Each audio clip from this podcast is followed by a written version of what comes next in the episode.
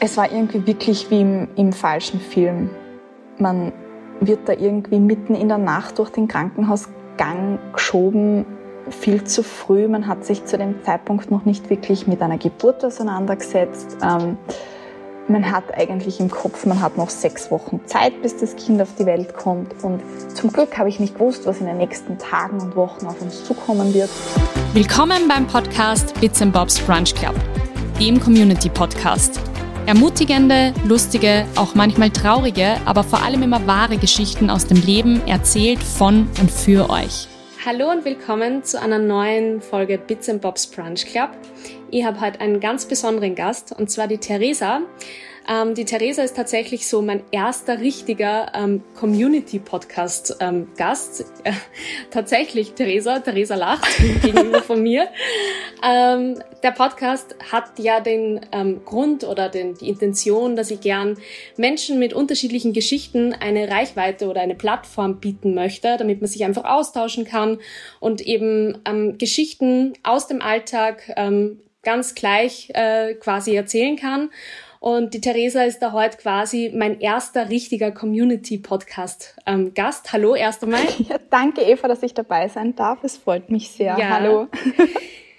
Die Theresa hat eine ganz besondere Geschichte, so wie die meisten meiner Gäste, ähm, weil sie in Corona-Zeiten eine ja, Risikoschwangerschaft hatte, und zwar relativ jung und damit auch sehr überraschend. Theresa, du warst damals, glaube ich, wie du schwanger worden bist, 26 und, und zur Geburt dann 27. Genau. Das heißt eigentlich auch nicht erwartbar, dass man da in diesen jungen Jahren ähm, eine Risikoschwangerschaft äh, durchlebt. Und deine Risikoschwangerschaft ist dann auch in einer späten Frühgeburt geendet. Deine Tochter ist im August 2020 zur Welt gekommen. Natürlich zu Corona-Zeiten noch einmal mit super vielen Dingen und Troubles verbunden. Also ähm, ja, eine ganz besondere Geschichte, die du uns heute erzählen wirst. Danke erst einmal dafür. Und jetzt erst einmal die erste Frage. Wie geht's da? Alles gut bei dir und deiner kleinen Tochter? Ja, danke. Uns geht's soweit gut. Mir geht's gut. Natürlich ähm, mit dem jetzt zehn Monate alten Baby ist man, außer man hat das Glück, das Kind schläft durch, ist man müde. Aktuell ja. ähm, quälen uns ein bisschen die Zähne und ja, es ist jeder Tag eine irrsinnig spannend und eine tolle Herausforderung für uns beide. Sie lernt momentan jeden Tag neue Sachen und es ist irrsinnig ähm, schön, das mit anzusehen und so ein kleines mhm. Wesen äh, begleiten zu dürfen. Aber es ist auch irrsinnig anstrengend. Man kann sie keine Sekunde aus den Augen lassen. Und ja, ist, die Tage sind lang und zugleich irrsinnig kurz. Ja, das kann ich mir vorstellen, obwohl ich ja noch nicht in der Situation bin. Aber ja, klingt auf jeden Fall nach viel Action. Ähm, jetzt erzähl erst einmal, wir springen jetzt relativ weit zurück. Du bist mit 26 ähm, schwanger geworden, ähm, hast, wie schon erzählt, eben dann 2020 den Großteil deiner, deiner Schwangerschaft äh, gehabt, in, im Corona-Jahr, ein ganz besonderes Jahr. Ähm, wie hat denn das angefangen? Also du bist schwanger worden und hast dann relativ schnell gewusst, dass du ähm, eine Risikoschwangerschaft hast oder wie war das? Nein, also ich bin ähm, im Jänner 2020 schwanger geworden. Das ist, ähm, ich weiß, ich kann mich irrsinnig glücklich schätzen. Es ist super schnell gegangen. Ähm, wir waren dann schon auch so ein bisschen, ja, überrascht und haben uns irrsinnig gefreut. Und wie wir alle wissen, ist dann im, im Februar, März eigentlich ähm, so richtig Corona ausgebrochen. Ich hatte am Anfang eine super problemlose Schwangerschaft. Also ich hatte keine Übelkeit. Ich war zu dem Zeitpunkt super fit, habe ähm, zu Beginn meiner Schwangerschaft drei, viermal die Woche ähm, trainiert und bin dann im März 2020 ähm, krank geworden, ähm, hatte irrsinnig starken Husten, war witzigerweise mhm. oder nicht witzigerweise, aber war einer der ersten Corona-Verdachtsfälle in Österreich, also schwangeren Corona-Verdachtsfälle. Mhm. Und zu dem Zeitpunkt hat es mir noch geheißen Corona-Schwangerschaft. Überhaupt nicht dramatisch, alles ganz normal. Mhm. Man hat kein erhöhtes Risiko fürs Kind, weiß man auch nichts, nichts so, nicht so tragisch. Ähm, es hat dann schon angefangen, dass ich die Nackenfaltenmessung, die man normalerweise, wenn ich es jetzt richtig im Kopf habe, so in der zehnten, um die zehnte Woche herum macht, zehnte mhm. bis vierzehnte Woche, ähm, konnte ich nicht machen, weil zu dem Zeitpunkt okay. harter Lockdown war. Und wir wissen alle, der erste Lockdown war tatsächlich ein harter Lockdown.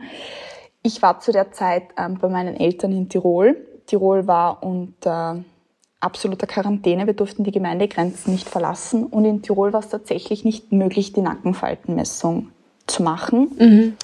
Ähm, war aber nicht weiter dramatisch. Ich habe dann den Harmony-Test gemacht.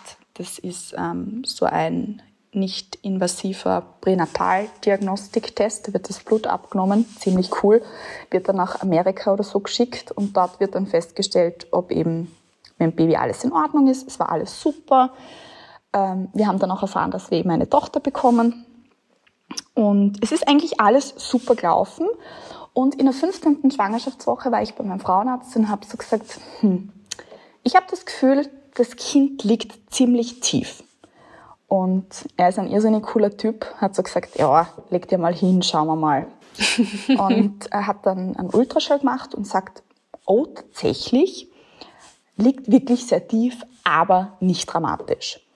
Dann ähm, beim Organscreening, da schaut man so grob, ob, also halt nicht grob, man schaut sehr genau das Baby an, ähm, alle Organe und war alles unauffällig.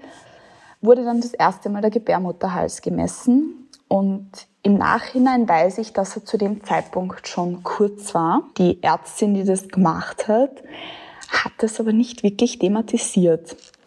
Ich habe, mhm. ähm, nachdem ich krank war, wieder angefangen, Sport zu machen. Natürlich so Schwangeren, also angepasst an meine Situation, dass ich halt schwanger war, aber eigentlich normal trainiert. Und in der Ende Juni war ich dann beim sozusagen, es nennt man der große Zuckertest in, in Österreich, mhm. macht man den. Ähm, da muss man so Zuckerwasser trinken und, trinken und man schaut, ob, eine also ob Schwangerschaftsdiabetes besteht. Und ich hatte keine Schwangerschaftsdiabetes. Ich habe auch den Zuckertest nicht so schlimm gefunden wie manch andere. Echt? Nein, hat mir überhaupt nichts gemacht. total viele Freundinnen von mir äh, reden da total schrecklich drüber, aber finde ich witzig, dass du sagst, Nein, das nicht schlimm. Hat mir überhaupt, überhaupt nichts gemacht. Es war ein bisschen schwierig, dass man, dass ich so lange nichts trinken durfte, weil ich hatte irrsinnigen Durst immer in der Schwangerschaft. Mhm. Aber es war echt nicht schlimm. Das, das Einzige, was dann war, also man kriegt, glaube ich, wenn ich es richtig im Kopf habe, dreimal Blut abgenommen. Also einmal mhm. nach einer Stunde, nach zwei Stunden und nach drei Stunden. Und zwischen den zwischen dem Blutabnehmen ist in dieser Frauenarztpraxis, in der ich betreut wurde, äh, findet ein Ultraschall statt. Und bei dem Ultraschall hat der Arzt mir gesagt, der Gebärmutterhals ist verkürzt, er ist unter so und so viel Millimeter und da müssen wir jetzt was machen. Es ist noch nicht schlimm, mhm. aber du musst dir jetzt Vaginalprogesteron einführen, einmal am Abend. Progesteron wird im Übrigen auch verwendet, ähm, wenn bei manchen am Anfang der Schwangerschaft, wenn sie schon einige Fehlgeburten hinter sich hatten, dann wird Progesteron ganz am Anfang verwendet und eben bei, verkürzt, bei einem verkürzten Gebärmutterhals ähm, ja, wird es einfach dann auch im Laufe der Schwangerschaft ähm, empfohlen. Und ich war fix und fertig. Ich habe bis zu dem Zeitpunkt nicht wirklich am Radar gehabt, eine Cervixinsuffizienz, einen verkürzten Gebärmutterhals. Ähm, dann muss man natürlich sagen, man sitzt da in Corona-Zeiten allein. Mhm. Die Männer haben nicht mitgehen dürfen. Also ich habe nur einen Mann, aber mein Mann hat nicht mitgehen aber von allen anderen auch nicht. Genau, von allen anderen auch nicht. Ähm, mein Mann hat nicht mitgehen dürfen. Man ist generell mhm. schon so irgendwie hormongeladen. Man ist vor jeder Untersuchung natürlich auch ein bisschen nervös. Man hofft, das ist alles in Ordnung es kommt immer irrsinnig viel Information auf einen und du sitzt da und der sagt dir, ja, aber es ist eh alles nicht so schlimm. Und mhm. demnach war das dritte Mal Blut abnehmen für mich dann schon ähm, eine Herausforderung, weil ich war einfach so ähm, nervös, angespannt, ängstlich, dass natürlich nichts mehr gekommen ist. Und ja. Ja, klar. Und ich es war dann eigentlich der weitere Verlauf der Schwangerschaft so, dass ich ein bisschen engmaschiger kontrolliert wurde. Das nächste Mal beim Frauenarzt hat es dann auf einmal geheißen, ja, und das Baby ist jetzt nicht mehr ordentlich gewachsen. Es hat zu wenig zugenommen. Und dann stand eine sogenannte Wachstumsretardierung im Raum. Das bedeutet, dass die Babys halt nicht mehr so gut versorgt werden, aus welchem Grund auch immer. Ähm, mhm. Es ist grundsätzlich auch nicht schlimm, dass manche Kinder zu manchen, in manchen Schwangerschaftswochen weniger zunehmen als andere. Aber es muss halt einfach kontrolliert werden, dass das Kind weiterhin gut zunimmt. Und somit war ich von, ich bin eine super happy Schwangere, ich trainiere dreimal die Woche, mir geht's super und alles perfekt mhm. und wir freuen uns auf unsere Tochter im Oktober, hatte ich auf einmal einen verkürzten Gebärmutterhals und es hieß, äh, das Kind ist nicht mehr ordentlich gewachsen. Natürlich war ich wieder allein dort und ich war am Ende mit meinen Nerven. Natürlich das dann mhm. alles irgendwie dem Partner zu erklären, der hat natürlich die Welt nicht mehr verstanden. Der hat noch weniger das ganze Zeug am Radar gehabt als ich. Ja. Und es wurde einem dann immer so gesagt, naja, es ist, es ist zwar nicht ideal, aber es ist alles in Ordnung. Und es, wir waren dann noch einmal bei dieser Dame, die das Organscreening gemacht hat ein paar Tage später und also noch einmal zur Feindiagnostik nennt man das. Und die hat uns dann noch einmal gesagt, okay, der Kleinen geht super. Ähm, es ist jetzt nicht wirklich ein, ein Hinweis darauf, dass sie halt schlecht versorgt ist, obwohl ich eine Besonderheit hatte bei der Plazenta. Ich hatte nämlich eine zweigeteilte Plazenta. Okay, interessant. Das kommt scheinbar nicht sehr häufig vor, ist grundsätzlich auch nichts Besorgniserregendes. Aber ich persönlich glaube, dass das schon ein bisschen mit reingespielt hat, warum die Kleine vielleicht ein bisschen zarter gewachsen ist ähm, mhm. als andere. Wobei die Dame der Feindiagnostik meinen Mann und mich angeschaut hat und gesagt hat, naja, ihr seid jetzt beide eher von der zarten Seite, das wird bei eurem Kind halt auch sein. Und das stimmt mhm. natürlich schon. Also wir sind beide eher ähm, ja, schlank und, und sportliche Menschen. Aber natürlich ist es halt schon auch wichtig, dass das Kind eine gewisse, gewisse Zunahme hat. Und die hat uns dann am Ende des Gesprächs, hat sie schon gesagt, na ja, sie werden jetzt halt weiterhin engmaschig kontrolliert. Man schaut einfach, ob das Baby weiterhin gut zunimmt. Und es kann schon sein, dass man dann in der 35. Woche das Baby holt und dass man halt nicht wartet bis zur 40. Schwangerschaftswoche.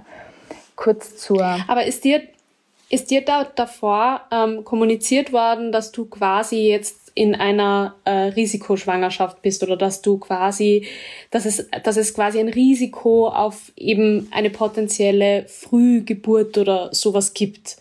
Oder? Nein, also ähm, diese Gebärmutterhalsverkürzung, wie ich sie hatte, das ist etwas, das kommt ganz, ganz, ganz, ganz häufig vor.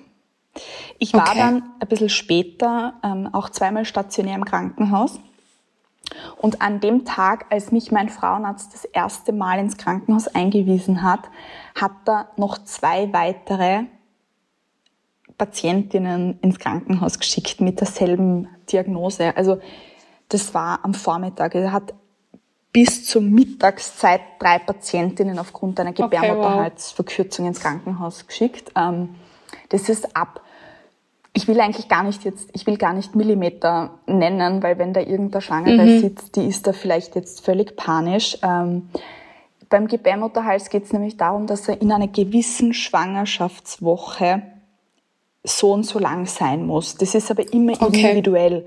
Und der Gebärmutterhals ist irrsinnig dynamisch. Wenn du dreimal misst, innerhalb von drei Stunden können drei komplett unterschiedliche Werte rauskommen.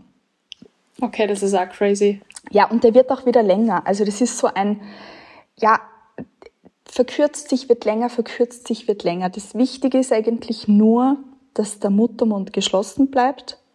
Und mhm. im Krankenhaus wird man, wird man halt dann immer wieder ans CTG angeschlossen. Das ist der Wehenschreiber.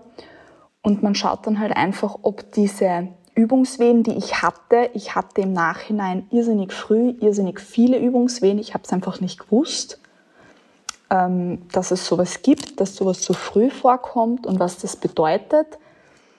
Ähm, und man schaut, ob diese Übungswehen halt Auswirkungen haben auf den Gebärmutterhals oder auf den mhm. Muttermund. Und für diese Cervixinsuffizienz hatte ich tatsächlich kein einziges Risiko. Es gibt okay. Risikofaktoren zu jung, zu alt, zu dick, zu dünn, Raucherinnen, ähm, was weiß ich. Und ich habe tatsächlich. Gibt wahrscheinlich eine Bandbreite. Genau. Ja. Und ich habe tatsächlich ähm, nichts erfüllt. Natürlich auch Mehrlingsschwangerschaften, äh, weil einfach mhm. mehr Druck ist. Ja. Und ich glaube nach wie vor, das, hat, das war immer mein Bauchgefühl, dass schon ein bisschen die Ursache war, weil sie einfach so tief gelegen ist und somit von oben mhm. einfach ein Druck nach unten war. Und ich noch dazu mhm. eine, um es mit den Worten meines Frauenarztes zu sagen, eine sehr sensible Gebärmutter hatte, die einfach irrsinnig früh geübt hat. Und Übungswehen mhm. sind grundsätzlich normal, sind was Gutes, nur sie sollen halt nicht zu früh zu regelmäßig und zu stark werden. Ende Juli waren wir dann bei dieser Feinddiagnostik und Anfang August ähm, bin ich dann wieder zum Frauenarzt gegangen und es hat geheißen, okay, es ist der kritische Wert erreicht, ich muss jetzt ins Krankenhaus. Und selbst bis zu diesem Gespräch, wo ich schon gewusst habe, oder bis zu dieser Untersuchung, wo ich gewusst habe, okay, mein Gebärmutterhals ist verkürzt, ich habe ähm, häufige Übungswehen, war mir nicht bewusst, was es heißt, okay, er ist jetzt tatsächlich zu kurz. Also mir war nicht klar, dass es da einen stationären Aufenthalt gibt, dass man an den mhm. Wehenhemmer angeschlossen wird, ähm, wie das abläuft. Und ich war natürlich wieder allein dort und habe dann irgendwie nur meinem Mann geschrieben, okay, ich muss jetzt ins Krankenhaus und der war völlig aus dem Häuschen. Ähm, ich war damals schon in einer recht guten Schwangerschaftswoche. Also ich war damals so 31. Schwangerschaftswoche muss das gewesen sein. Okay. Ähm, das ist schon eine ganz gute Prognose. Also das Kind wäre zu diesem Zeitpunkt ähm, schon recht gut überlebensfähig gewesen und bei den Ärzten geht es halt immer nur um die, um die Schwangerschaftswoche. Ja. Und der Frauenarzt weiß natürlich, ist ein Frauenarzt und ist kein Kinderarzt, schon gar kein Neonatologe.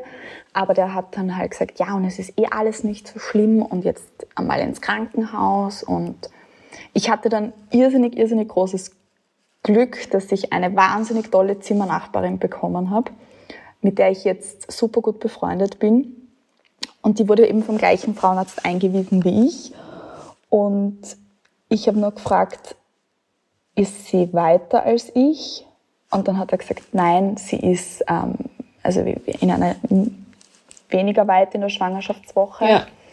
Und sie hatte auch die schlechteren Ausgangssituationen. Also sie hatte einen viel kürzeren Gebärmutterhals und war weniger weit.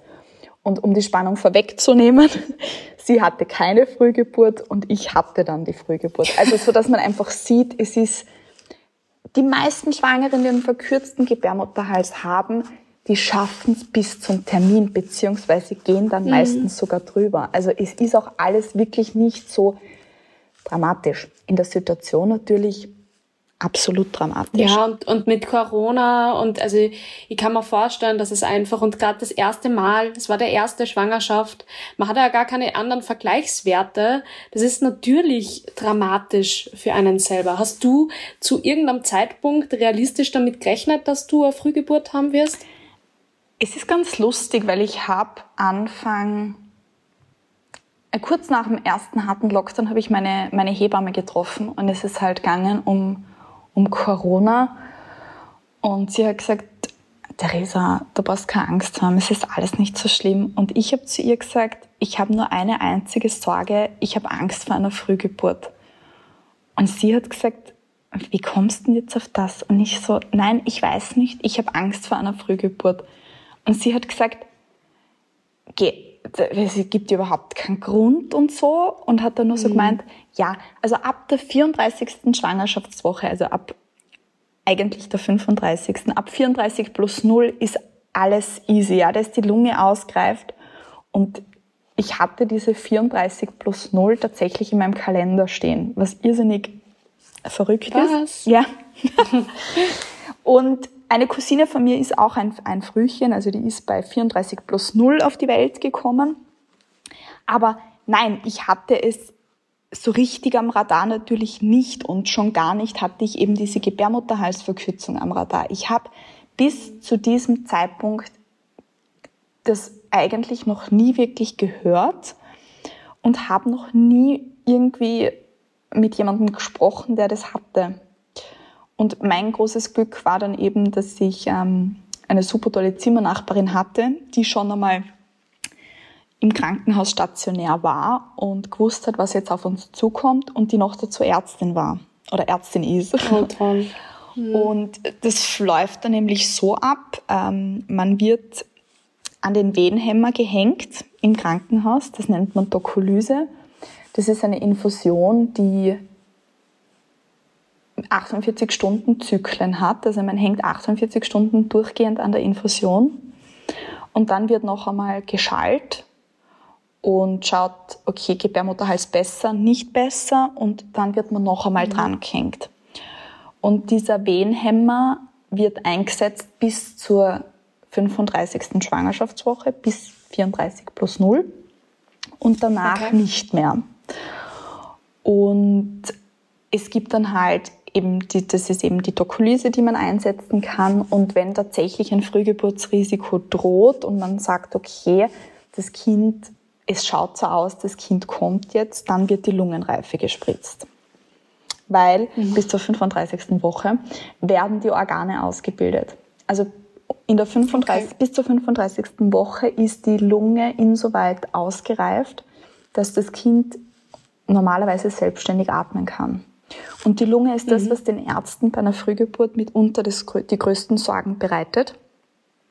Und es gibt eben die Möglichkeit, die Lungenreife ähm, vorab zu spritzen. Es glauben jetzt wahrscheinlich viele, naja, warum macht man das dann nicht generell, die Lungenreife zu spritzen, wenn da irgendwie ein Risiko ist?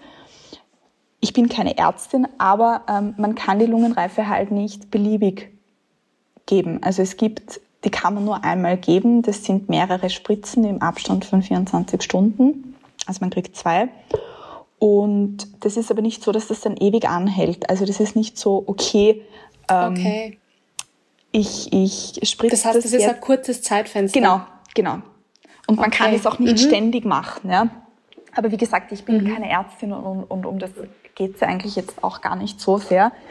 Ähm, ich habe auf jeden Fall die Lungenreife zu dem Zeitpunkt nicht bekommen mein Gebärmutterhals hat sich wieder ja, relativ stabilisiert. Wenn der mal einen kritischen Wert erreicht hat, ist es sehr, sehr unwahrscheinlich, dass es sich dann auf einmal wieder ja, irrsinnig verlängert. Aber die Venen, die es am CTG aufgezeichnet hat, waren jetzt eigentlich auch keine wirklichen Wehen, sondern mehr halt so Übungswellen. Mhm. Und ich wurde dann nach, ja, nach ein paar Tagen wieder entlassen. Was auch ganz lustig ist, ähm, es wurde nie gesagt, okay, Theresa, du darfst keinen Sport mehr machen oder du musst dich jetzt schonen oder sonstige okay. Einschränkungen. Wirklich? Mhm. Also auch nicht irgendwie so Bettruhe oder Gar solche nix. Dinge, weil das könnt ihr mir vorstellen. Okay. Gar nichts. Natürlich, als wir im Krankenhaus waren, ähm, wir haben uns nicht wirklich bewegt. Äh, wir sind meistens im Bett gelegen. Erstens einmal, weil es mit einer Infusion gar nicht so easy ist, dadurch irgendwie durch die Gänge zu huschen.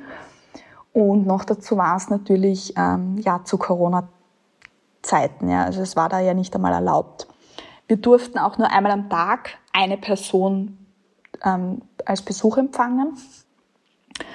Was natürlich auch für meinen Mann halt irrsinnig schwierig war. Ich meine, der arbeitet sehr, sehr mhm. viel und es ist nicht leicht für ihn, sich da zu gewissen Uhrzeiten freizuschaufeln, was er natürlich ähm, immer gemacht hat, sehr, sehr gerne gemacht hat mir dort eine irrsinnig große Unterstützung war. Und generell war er in der ganzen Zeit mein Fels in der Brandung, der es vielleicht ein bisschen cool gespielt hat und gar nicht immer so cool war, wie er mir gegenüber gewirkt hat. Aber ja. Aber das ist auch ganz toll, dass, dass dann zumindest einer so ein bisschen der stabile Part sein ja. kann, weil für die war das natürlich auch total nervenaufreibend. Du hast das schon ein bisschen angeschnitten vorher oder ein bisschen vorweggenommen. Ähm, Im Gegensatz zu deiner Zimmernachbarin hast du dann auch eine Frühgeburt gehabt, aber eine sehr späte Frühgeburt, nämlich in der 34. Schwangerschaftswoche, richtig? Genau, also es hat sich dann, mein Gebärmutterhals, der war eigentlich stabil und ich habe den, meinen Frauenarzt auf der Straße noch getroffen in, in der Woche, als es dann tatsächlich losgegangen ist, an einem, beim Abendessen im Restaurant. Und er hat noch so gemeint, stress dich nicht, alles gut, du wirst sehen, du gehst noch über den Termin und ähm, ja, und schauen wir mal, ob überhaupt Kaiserschnitt und was wir überhaupt machen und früher und ja, also war ganz eine lustige Begegnung. Und ich bin, es war 34 plus 0, also 35. Schwangerschaftswoche, stehe ich in der Früh auf. Wir hatten an dem Tag den Termin, den Kinderwagen abzuholen und die letzten Besorgungen zu erledigen. Und ich stehe in der Tür und spüre auf einmal so, okay, ich glaube, ich habe gerade ein bisschen Wasser verloren. Und stehe in der Tür und schaue meinen Mann so an und sage so, ich habe gerade Wasser verloren. Und er so, was meinst du denn jetzt? Und ich so, ja, ich weiß nicht, ich muss jetzt noch einmal aufs Klo. Und es war Ende August, es war irrsinnig heiß ähm, durch das mhm. Progesteron, das ich nach wie vor vaginal eingeführt habe ist es auch ein bisschen, das ist vielleicht, wenn Männer zuhören, ein bisschen too much information, aber ähm, ja. Wir haben eh nur 2% Männer. Also, ja, 98% der Hörerinnen sind Frauen. dann. Also es ist halt so, dass... Genau in unserem Alter auch noch dazu, also... Perfekt. Also es ist halt so, dass da halt immer wieder ein bisschen was rauskommt, ja. Und mhm. mein erster Gedanke war tatsächlich, hoffentlich ist das jetzt kein Blasensprung. Und ich bin aufs Klo gegangen und bin dann da gesessen und es hat sich wieder beruhigt und ich habe mir dann nur so gedacht, okay, du machst jetzt dein Programm, wenn es tatsächlich ein Blasensprung ist, du merkst das schon. Und in Österreich ist es eigentlich so, dass man ab einem Blasensprung liegend ins Krankenhaus transportiert werden muss. ähm, weil der Kopf, also wenn die Blase gesprungen ist, dann rutscht meistens der Kopf tiefer ins Becken und die Gefahr ist, dass mhm. der Kopf die Nabelschnur abdrückt dann mhm. wird das Kind nicht mehr versorgt werden. Ich habe mir in dem Moment natürlich nicht so viele Gedanken gemacht, aber im Nachhinein äh, war bei mir die Gef erstens einmal war das nicht so wusch, wie man es im Film kennt, mhm. sondern es waren ein paar Tröpfchen. Ich wollte gerade sagen, ist das ist wahrscheinlich nicht so wie im Film. Es war bei mir nie so. Und ich bin, wenn ich weiter erzähle, noch recht lang mit der gesprungenen Blase durch die Gegend gelaufen. Ähm, ja, ich war dann bin dann wieder raus zu meinem Mann gesagt, so, wir fahren jetzt, wir machen das jetzt. Ähm, der hat sich, der hat das gar nicht mehr so genommen. Und ich bin mir in dem Moment schon selber so auf die Nerven gegangen. Ich habe mir so gedacht, na bitte, ich mag nicht mehr, es kann es jetzt wirklich nicht sein, ich will jetzt heute nicht schon wieder. Und haben mir gedacht, gut, hol mir den Kinderwagen ab. Und ich hatte danach noch einen Beauty-Termin. ähm, ich war noch, also ich will keine Werbung machen, aber ich war da noch bei Down. Die meisten deiner Zuhörerinnen, die in Wien sind, kennen Down sicherlich. Und habe meine Augenbrauen... Einem Nagelstudio für alle anderen, die es nicht kennen. ja, ich habe meine Augenbrauen dort machen lassen, weil ich habe mir gedacht, okay... Ah, okay. Beauty Salon, nicht nur Nagelstudio. Ja, wenn das ja. jetzt also wenn das jetzt wirklich die Blase war, dann dann komme ich ja ewig nicht mehr zum zum Beauty Salon. Ich war natürlich schon. Hast du echt noch gedacht? Ja, so. Ja, ich war natürlich grenz grenzwertig nervös. Ja. Und mhm. ich bin, wir sind dann heim. Ähm, ich habe mich natürlich sofort hingelegt und es war wirklich so, mein Mann hat mich immer vor den, also ich bin wirklich ganz, ganz kurze Strecken gegangen. Ja. Viel gehen konnte ich sowieso nicht mehr, weil ich so einen irrsinnigen Druck nach unten hatte, wenn ich zu viel gegangen bin. Ich habe nämlich mir selber Bettruhe dann auferlegt. Also Bettruhe jetzt nicht, okay. aber ich, ich konnte nicht mehr gehen. Also wenn ich bisschen mehr gemacht habe, habe ich sofort gespürt, wie das Kind mir nach unten drückt. Und das ist dann, das ist auch das, was ich eigentlich allen mitgeben will. Auch wenn der Arzt sagt, hey, alles easy, du kannst alles machen, was du willst. Ähm, wie gesagt, er hat mir nicht einmal Sportverbot aufverteilt. Ähm, hört einfach auf euch selber und ich habe gespürt, mein Körper schafft das jetzt nicht mehr. Ich habe dann nicht mehr trainiert mhm. natürlich und mein Radius war so ein halber Kilometer, auf dem ich mich dann die letzten Wochen so bewegt habe. Und ich glaube, das geht wahrscheinlich in beide Richtungen. Also sowohl, wenn man merkt, okay, der Körper braucht Ruhe, dass man auch dann die Ruhe sich selbst auferlegt, aber genauso in die andere Richtung, dass man sie, wenn man das Gefühl hat, es ist nichts, dass man sie auch nicht verrückt machen lässt, sage ich mal, von irgendwelchen äußeren ja. Eindrücken. Ich glaube, das ist total wichtig, dass man und ich finde, das hast du total gut gesagt, auf sein Bauchgefühl mhm. hört, weil du weißt eigentlich schon in dir sehr genau, was du brauchst oder auch dein Baby braucht ja. wahrscheinlich. Und es ist halt irrsinnig schwierig, weil du liegst da mehr oder weniger die ganze Zeit und bist auf Instagram und du siehst überall nur Schwangere, die bis, bis zur Geburt trainieren und super fit sind und es wird einem die ganze Zeit ja. dieses Bild vermittelt, um eine super gesunde Schwangere zu sein, musst du super trainieren und ausgewogen ernähren und ähm, bis zum Schluss Hampelmänner machen. Und das ist auch irrsinnig schwer dann, weil das Trügerische beim, Gebärmut beim verkürzten Gebärmutterhals ist, mir ist es nie schlecht gegangen. Ich hatte keine körperlichen mhm. Beschwerden. Ich habe halt einen harten Bauch gekriegt. Und wenn ich lange Strecken gegangen bin, habe ich einen Druck nach unten gespürt. Das ist jetzt nichts super Dramatisches gewesen eigentlich. Mhm. Und das war schon echt, ähm, ja, es war eine Challenge eigentlich für mich, weil ich bin kein Mensch, der gern. Ja. Also ich bin ein sehr aktiver Mensch und, und gesellig und es war, es war schon nicht leichter, dieses, dieses selbst auferlegte, unter Anführungszeichen, Bettruhe. Ja, und.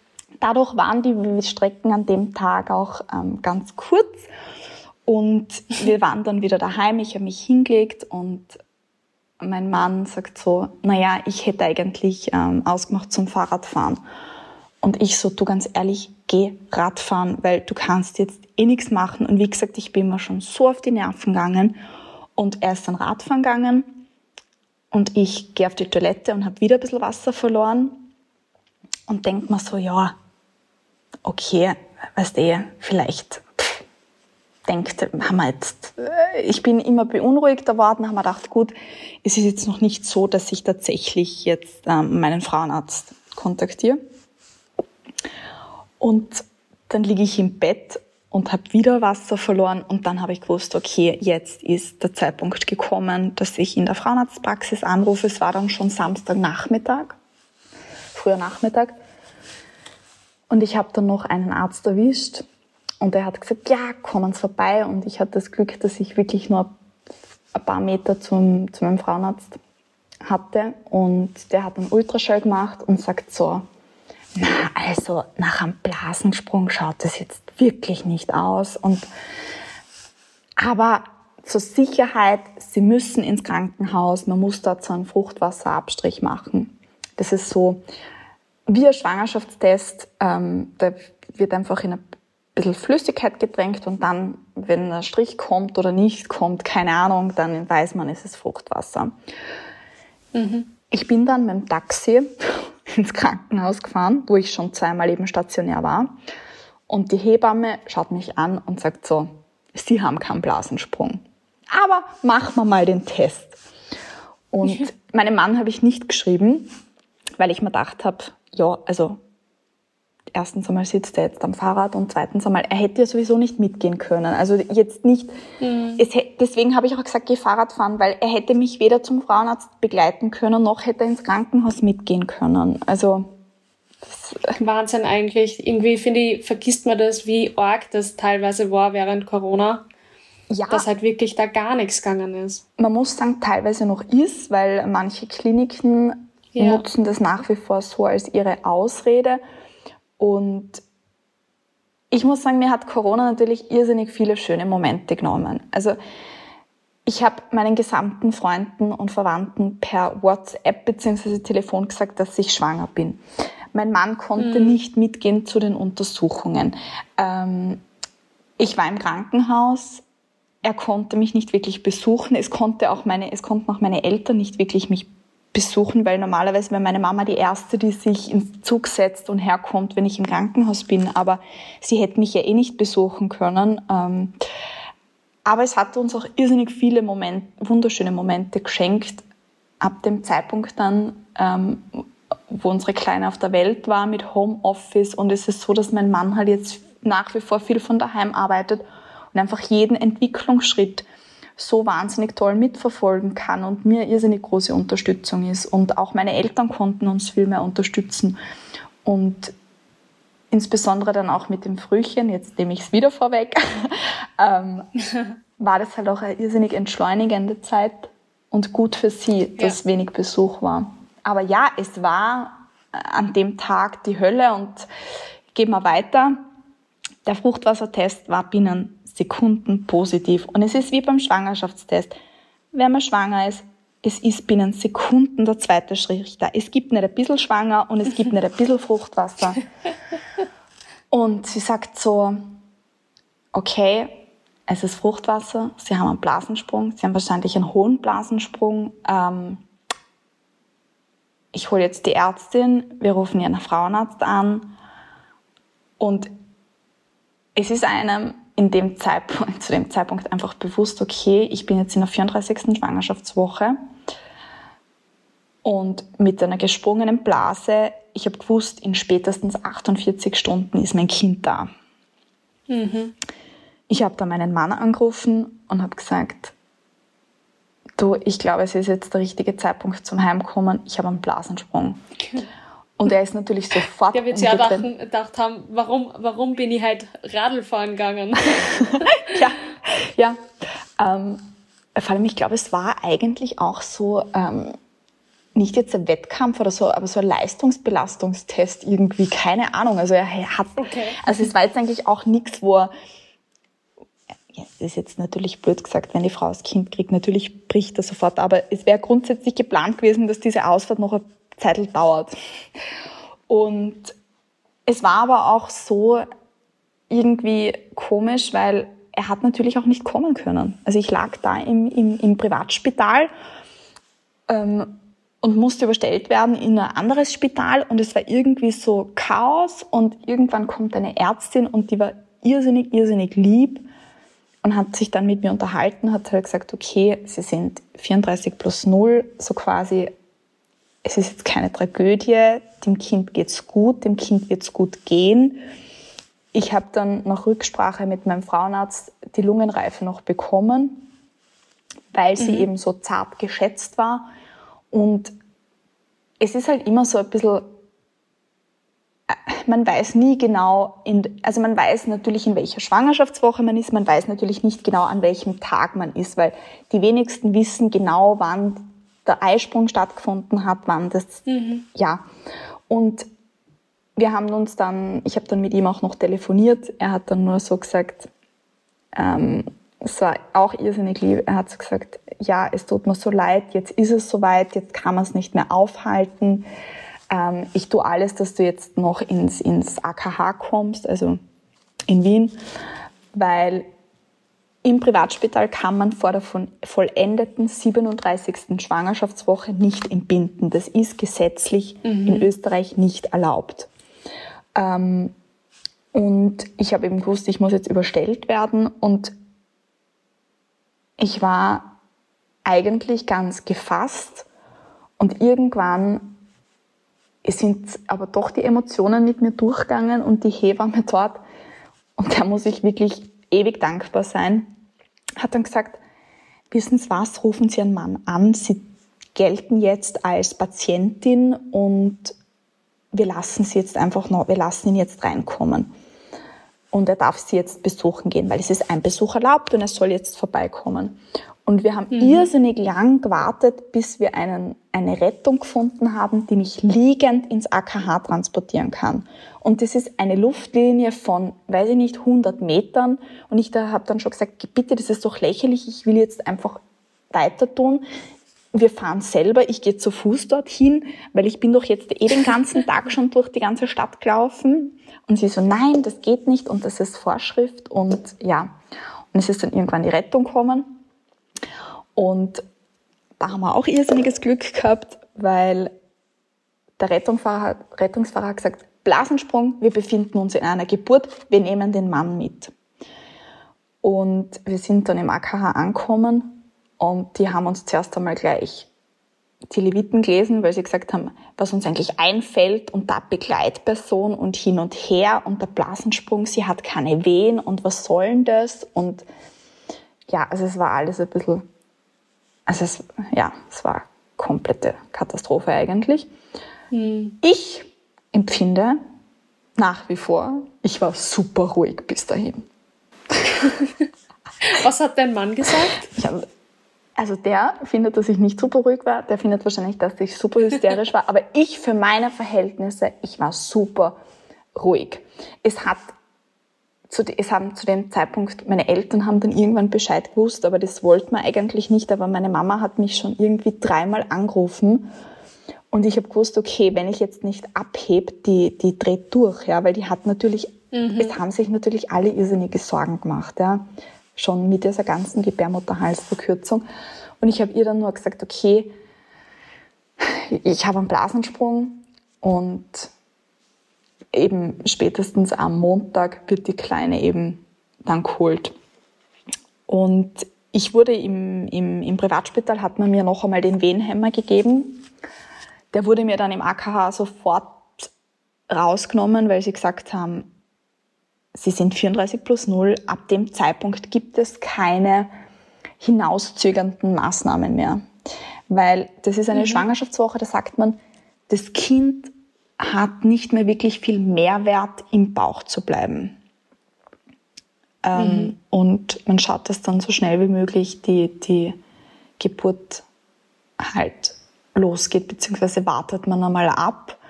Ähm, mein Mann durfte dann noch ein bisschen bei mir bleiben und irgendwann bin ich dann aufs Zimmer gekommen. Mein Mann musste gehen. Es wurde dann noch ein CTG geschrieben. Und bei diesem CTG sind einmal kurz die Herztöne abgefallen. Und das war wahrscheinlich im Nachhinein ein ganz, ganz großes Glück. Ich glaube, sie hat einfach nur die Nabelschnur abgedrückt, weil das war nicht wirklich dramatisch und nicht lang. Und das war auch der Grund, dass diese Schwester gesagt hat, wir lassen Sie am Langzeit-CTG. Sie sind jetzt einmal die nächsten ein, zwei Stunden. Es war circa Mitternacht. Und ich habe da um neun in der Früh den Blasensprung gehabt und bis zu dem Zeitpunkt hat es nie Bumm gemacht. Also das war immer nur so ein paar Tröpfel. Mhm. Und ich habe halt dann schon gemerkt, okay, ähm, irgendwie vom Gefühl her, der Bauch wird kleiner. Natürlich, wenn das Fruchtwasser weg ist, wird es kleiner und ja. so. Und habe keine Wehen gehabt, leg mich ins Bett und irgendwann gegen Mitternacht merke ich, okay, da geht's jetzt zur Sache.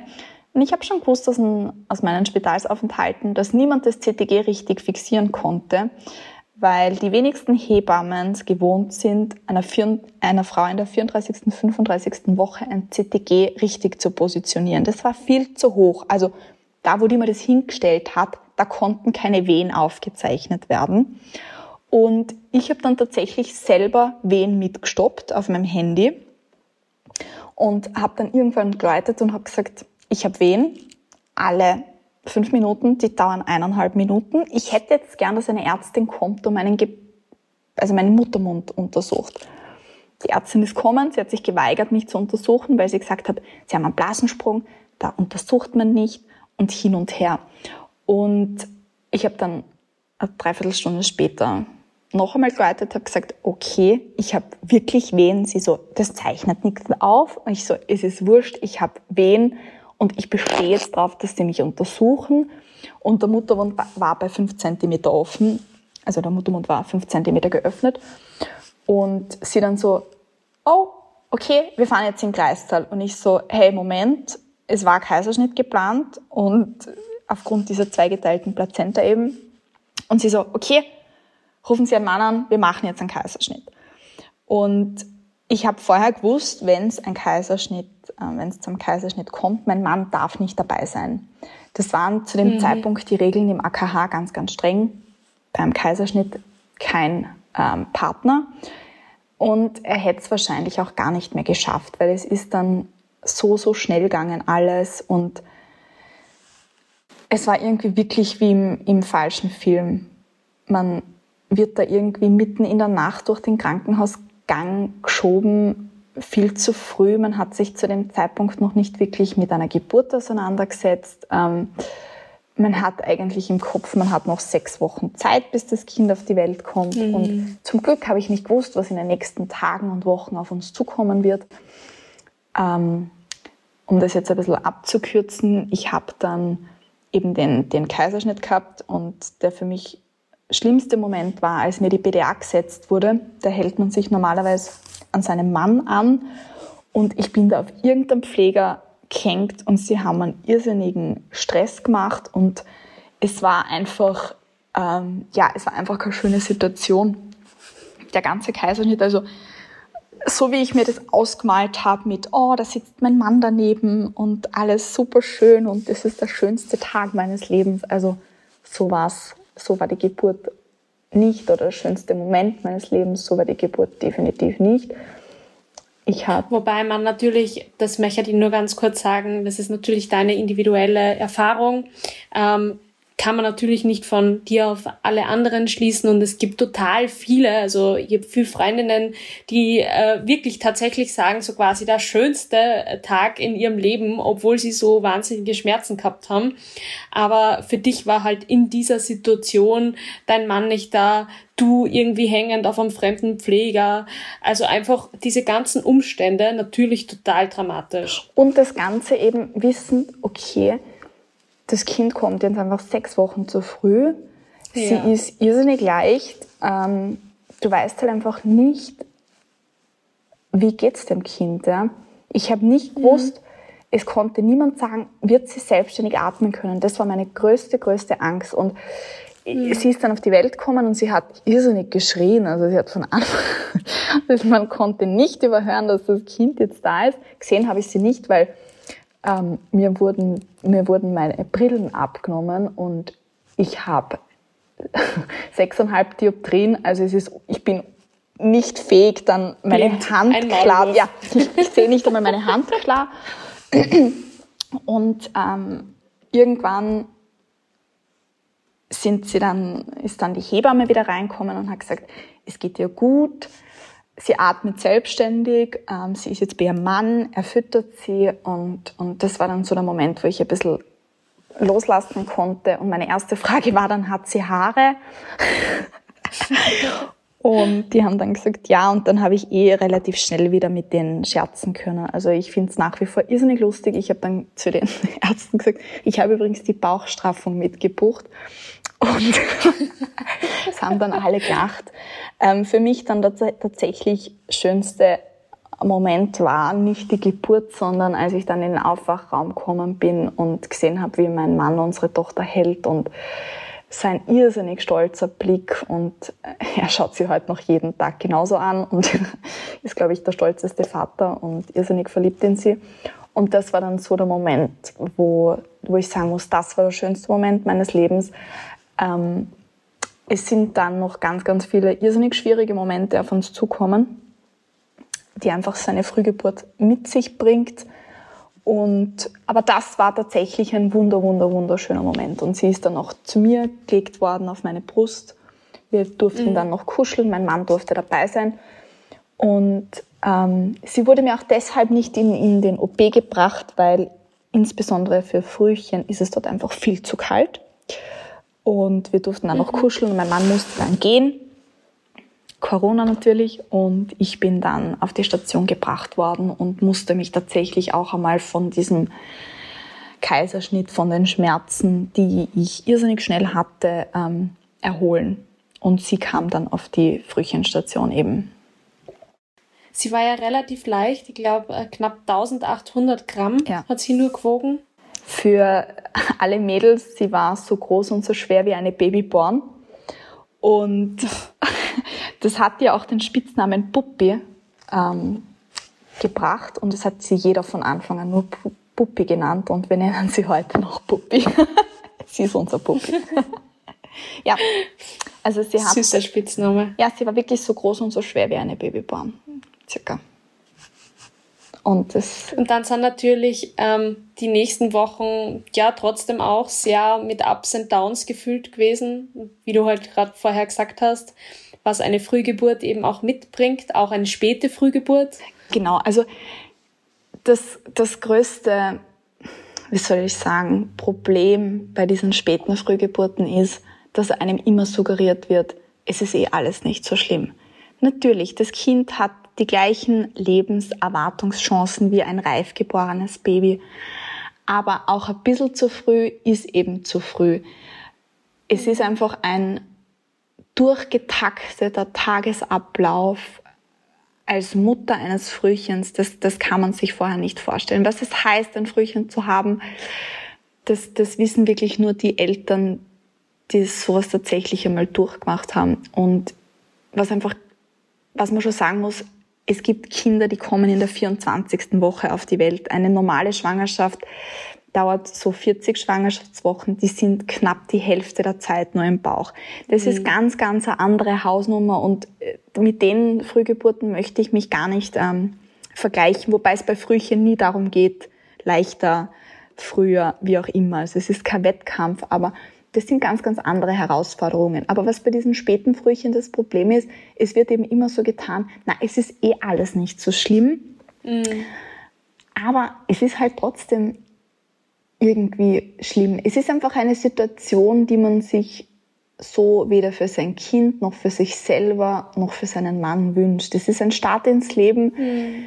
der einfach schwierig ist und der das Ganze ich kann jetzt nicht weitersprechen, aber der das ganze erste Lebensjahr einfach maßgeblich beeinflusst. Die Kinder brauchen einfach eine besondere Betreuung und ähm, auch wenn sie irgendwann gut aufholen und, und das Gewicht vielleicht aufholen oder motorisch, also unsere Kleine hängt motorisch jetzt ähm, reif geborenen Babys nicht wirklich hinterher.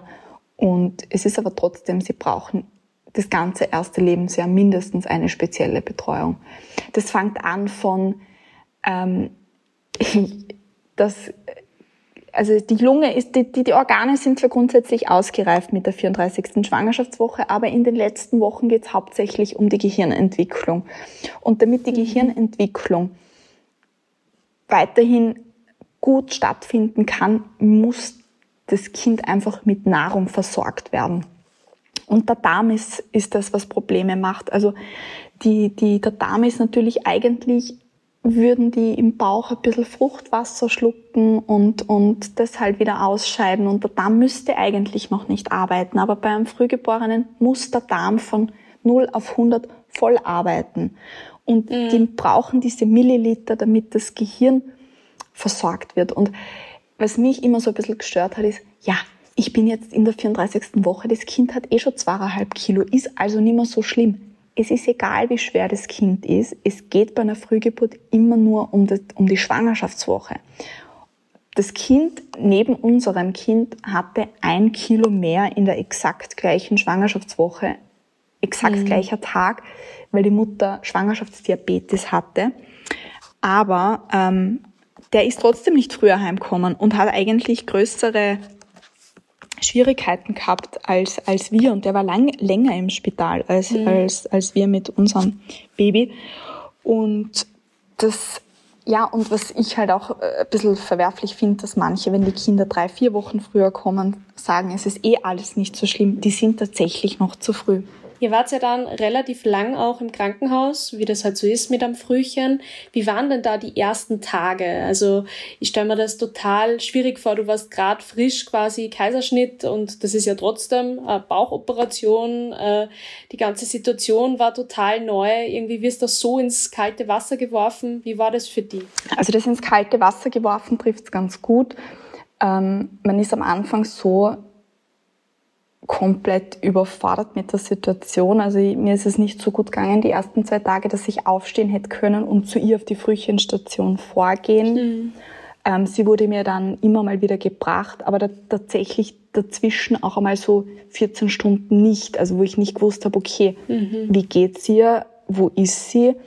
Ich habe auch nicht gewusst, dass eigentlich dieses Frühchenzimmer, also sie war tatsächlich nie auf einer Neon, also auf einer richtigen Neonatologie, Sie war auf der ganz normalen Station einfach, die haben dort auch so einen Brutkasten und dort war sie eigentlich. Und ich habe nicht gewusst, dass es eigentlich nur ein paar Schritte zu gehen ist für mich, die ich am Anfang auch nicht geschafft hätte. Aber ähm, das, meine Hauptaufgabe bestand am Anfang darin, eigentlich Muttermilch abzupumpen. Das ist, mhm. pff, die stellen da, da die Pumpe rein, sagen, okay, du pumpst jetzt alle drei Stunden. In der Nacht kannst du einmal Pause machen und ja, läutest halt dann, so auf die Art. Und ich hatte irrsinniges Glück, dass ich super schnell den Milcheinschuss gehabt habe, super viel Muttermilch produziert habe.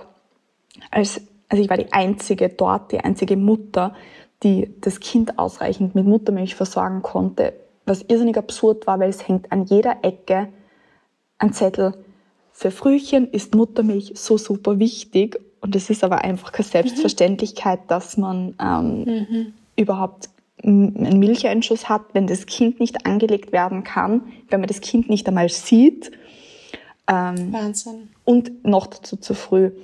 Und ab dem dritten Tag ist es mir dann eigentlich so gut gegangen, dass ich die Pflege für unsere Tochter komplett übernommen habe. Also sie hat dann eine Magensonde gekriegt, okay. einfach weil man verhindern wollte, dass sie zu viel abnimmt. Und insbesondere für diese späten Frühchen ist das Trinken so wahnsinnig anstrengend. Die Kinder sind mhm. damit beschäftigt, ähm, zu atmen, was sie eigentlich nicht müssten. Der Darm muss arbeiten, was er eigentlich nicht müsste. Die haben teilweise Probleme, das Atmen und das Trinken und das Schlucken zu koordinieren, also saugen, schlucken, atmen. Mhm. Und deswegen kriegen eigentlich ganz, ganz viele eine Magensonde, um sie dabei zu unterstützen. Und was auch irrsinnig anstrengend ist für sie, ist die Temperatur zu halten. Und okay. ähm, sie wurde dann immer abwechselnd sondiert und die Flasche wurde ihr gegeben. Ähm, ich habe dann eigentlich ab dem vierten Tag die komplette Pflege übernommen, bis auf das richtige Sondieren, wobei ich das dann mit der Zeit auch gemacht habe. Und es war natürlich mit Corona immer noch irrsinnig schwierig. Also mein Mann durfte uns einmal am Tag damals für drei Stunden besuchen. Mhm. Es wurde uns aber ständig gesagt, das kann sich jeden Tag ändern. Und es war dann tatsächlich so, dass ich nach sieben Tagen das Krankenhaus verlassen musste.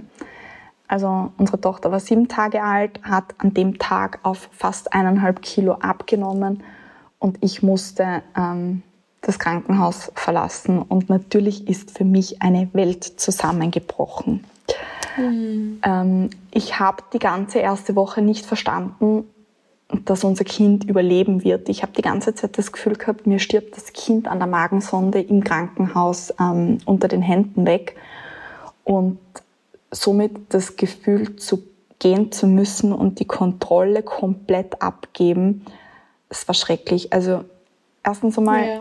War das Gefühl so, okay, der richtige Ort für dich wäre eigentlich mein Bauch. Und wenn nicht mein Bauch, mhm. dann der Brotkasten, aber ich will zumindest davor sitzen. Und ich habe dann am Tag der Entlassung einen irrsinnigen Nervenzusammenbruch gehabt. Ähm, also es hat sich jede Zelle meines Körpers dagegen gesträubt, dass ich jetzt heimgehe. Mhm. Und ich habe dann ähm, dort, die Schwester hat sich mir dann angenommen und hat dann gesagt, gehen Sie heim, Sie werden sehen, es tut Ihnen gut, Sie werden sehen, da draußen ist ein, da draußen wartet das Leben auf Sie. Und das habe ich mir in dem Moment nicht vorstellen können, aber es war tatsächlich so. Ich bin heimgekommen, ich habe das Kinderbett gesehen, ich habe den Kinderwagen gesehen, ich habe ihre Sachen gesehen und ich habe in dem Moment das erste Mal verstanden, ich gehe mit meinem Kind nach Hause.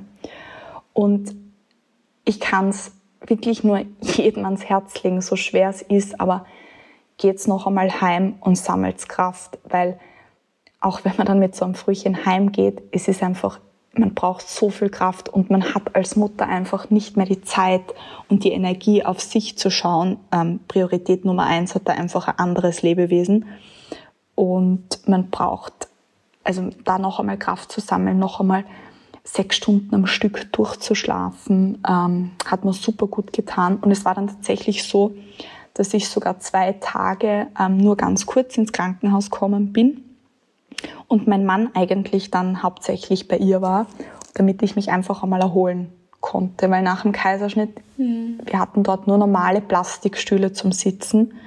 Durch das Abpumpen, man nimmt so eine unnatürliche Haltung ein. mir hat alles wehgetan. Ich habe irrsinnig riesiges Hämatom gekriegt ähm, unter der Kaiserschnittnarbe und war eigentlich teilweise fast nicht fähig, wirklich zu laufen. Ähm, und das hat mir eigentlich noch einmal irrsinnig gut getan.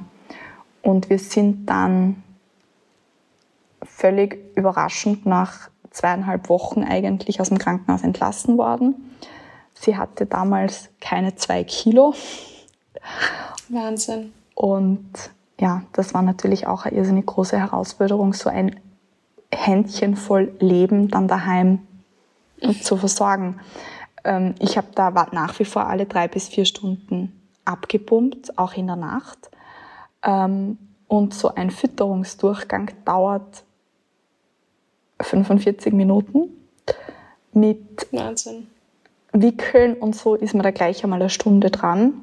Und dann bleiben nimmer, bleibt nicht mehr so viel Zeit, weil alle drei Stunden musste sie trinken am Anfang. Aber das Schöne ist ja jetzt, dass du eine zehn Monate alte Tochter zu Hause hast, die das Leben in sich ist, ähm, die jetzt gerade ihre ersten Zähne bekommt.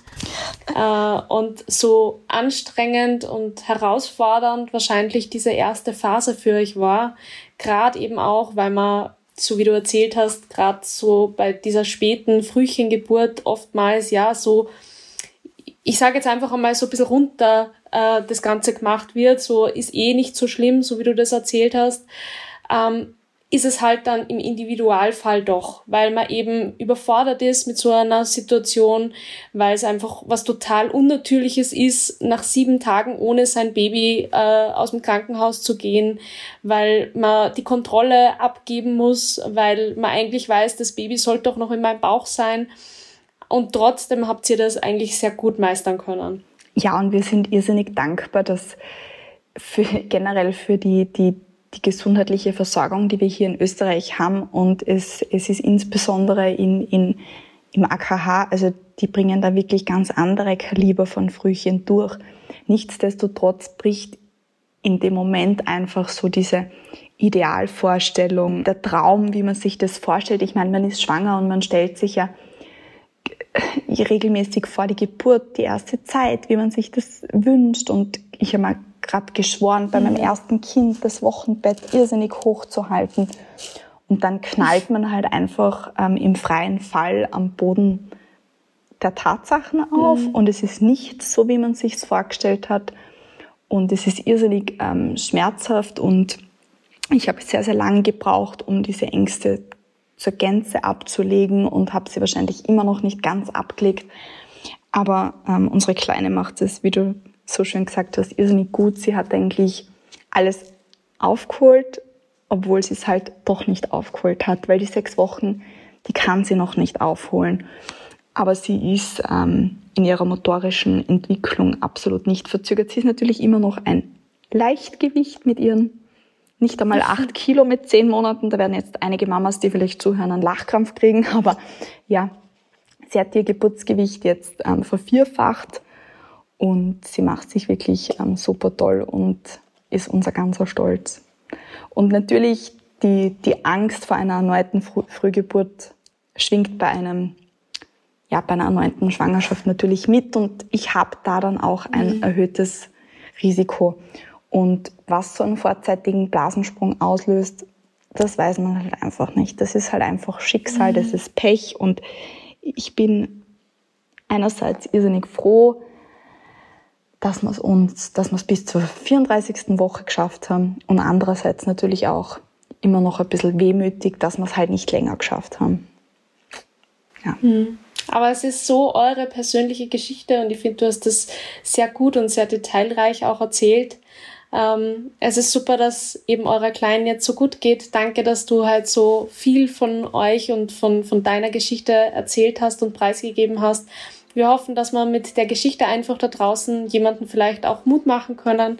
Ähm, du hast es super gemeistert oder ihr habt es super gemeistert. Vielen Dank auch an dieser Stelle, dass du halt eure Geschichte erzählt hast. Und ja, dann bleibt mir nur zu sagen, bis zum nächsten Mal. Danke fürs Zuhören und danke dir, Theresa, dass du heute mein Gast warst. Danke auch an dich, Eva, dass du meiner Geschichte eine Plattform gegeben hast.